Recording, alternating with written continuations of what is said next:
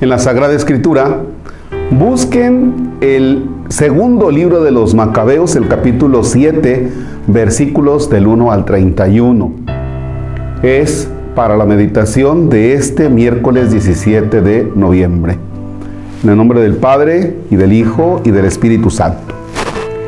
En aquellos días arrestaron a siete hermanos juntamente con su madre.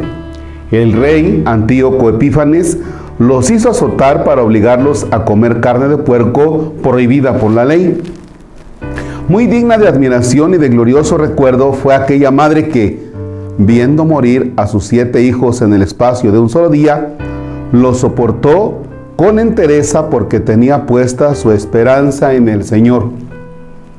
Llena de generosos sentimientos y uniendo un temple viril a la ternura femenina, animaba a cada uno de ellos en su lengua materna diciéndoles, yo no sé cómo han aparecido ustedes en mi seno.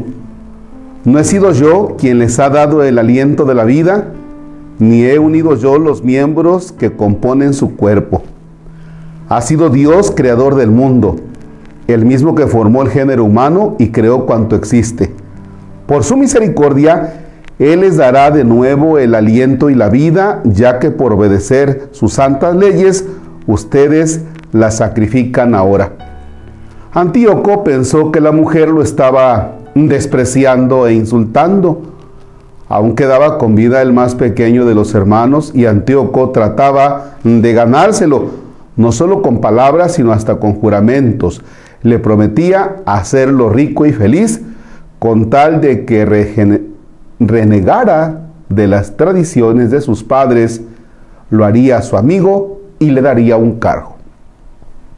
Pero como el muchacho no le hacía el menor caso, el rey mandó llamar a la mamá y le pidió que convenciera a su hijo de que aceptara por su propio bien. El rey se lo pidió varias veces y la madre aceptó. Se acercó entonces a su hijo y burlándose del, del cruel tirano, pero el muchacho no le hacía el menor caso. El rey mandó a llamar a la mamá y le pidió que convenciera a su hijo de que aceptara por su propio bien.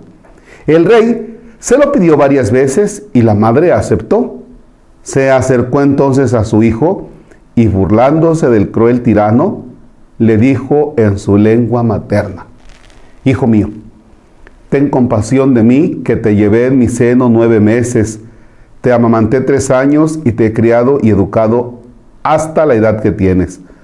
Te ruego, hijo mío, que mires el cielo y la tierra y te fijes en todo lo que hay en ellos. Así sabrás que Dios lo ha hecho todo de la nada y que en la misma forma ha hecho a los hombres.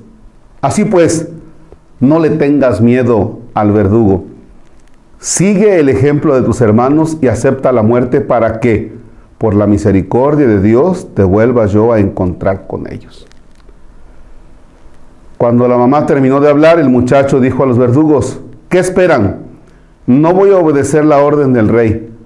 Yo obedezco los mandamientos de la ley dada a nuestros padres por medio de Moisés.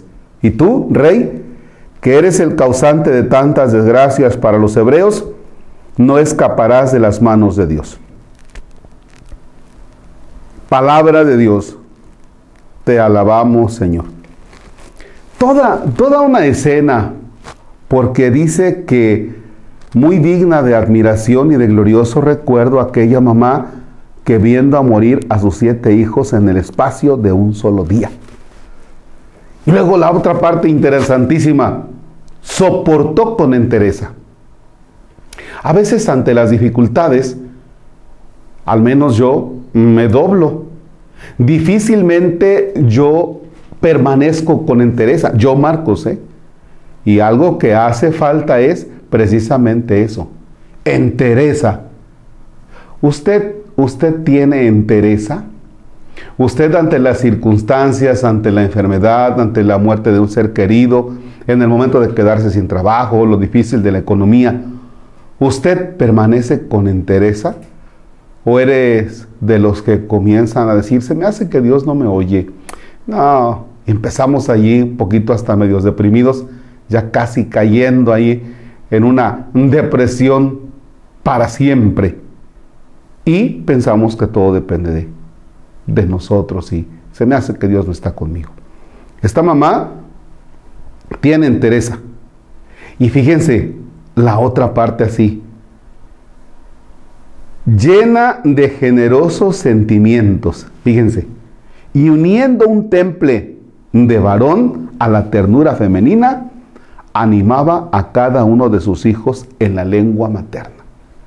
Y esta mujer está convencida, yo no sé cómo aparecieron en mi vientre, pero es Dios el que los ha hecho. Así es que hijos, no tengan miedo, ustedes pongan su mirada en la vida eterna. Y ella tiene, desde luego, esperanza en la eternidad, que es algo que a veces nosotros perdemos.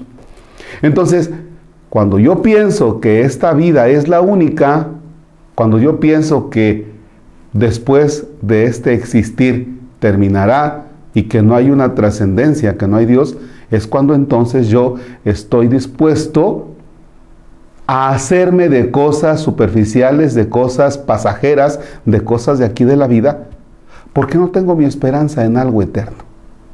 Quedémonos con eso. ¿Usted tiene interés ante las dificultades de la vida? ¿Usted tiene puesta la esperanza en la vida eterna? ¿O usted y yo tenemos solamente nuestra mirada en las cosas de aquí, en las cosas pasajeras? Padre nuestro que estás en el cielo, santificado sea tu nombre. Venga a nosotros tu reino. Hágase tu voluntad en la tierra como en el cielo. Danos hoy nuestro pan de cada día, perdona nuestras ofensas como también nosotros perdonamos a los que nos ofenden. No nos dejes caer en tentación y líbranos del mal. El Señor esté con ustedes. La bendición de Dios Todopoderoso, Padre, Hijo y Espíritu Santo, desciende y permanezca para siempre. Amén. Que tenga una excelente jornada y a todos nuestros bienhechores, aquellos que hacen esfuerzos para seguirnos ayudando en la construcción del templo de San Isidro Labrador en el Encinar. Muchísimas gracias.